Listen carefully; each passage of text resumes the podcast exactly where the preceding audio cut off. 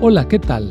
Soy el pastor Misael Castañeda y te invito a escuchar la devoción matinal Pablo, reavivado por una pasión, una serie de reflexiones basadas en el libro de los Hechos y las cartas Paulinas para nuestra vida hoy, escritas por el pastor Bruno Razo. Me da gusto saludarte en este día.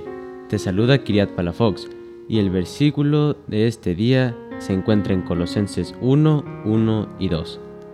Pablo, apóstol de Jesucristo por la voluntad de Dios, y el hermano Timoteo, a los santos y fieles hermanos en Cristo que están en Colosas, gracia y paz sean a vosotros, de Dios nuestro Padre y del Señor Jesucristo.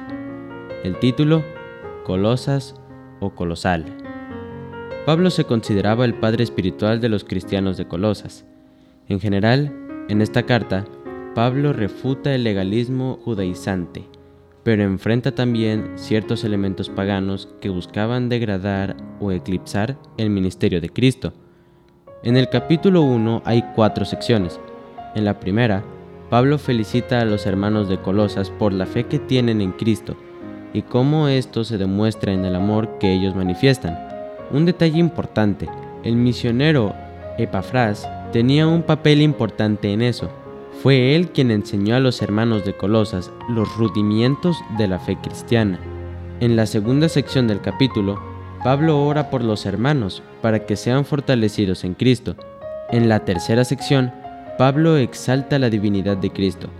Él es plenamente Dios, nos redimió, nos reconcilió con Dios y es la cabeza de la iglesia. En la cuarta sección, Pablo recuerda que es ministro instituido por Dios y su papel es colaborar a fin de que los hermanos sean presentados maduros ante el Padre. Pablo había establecido a Éfeso como el centro de sus actividades misioneras durante unos tres años.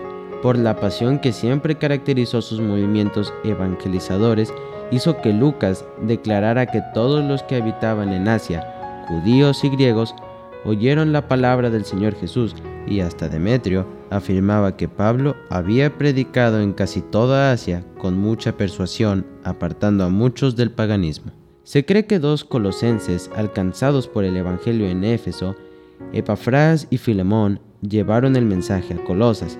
Por lo tanto, aunque Pablo pudo no ser el fundador de la iglesia de Colosas, fue un sentido muy real su padre. Colosas había sido una ciudad colosal, extremadamente grande y extraordinaria en el pasado. El mensaje llegó a los colosenses para que estos no permanecieran como cristianos inferiores, sino que llegaran a ser colosales, extraordinariamente grandes por la plenitud de la divinidad, la redención y la reconciliación obrada por el único grande de verdad, nuestro Señor Jesucristo. Él nos hizo colosales, y el pecado nos dejó en colosas, pero la obra de Cristo en nosotros nos restaura nuestro estado original, hoy a través de la fe y en breve de manera plena y definitiva por la eternidad. Que Dios te bendiga en este día.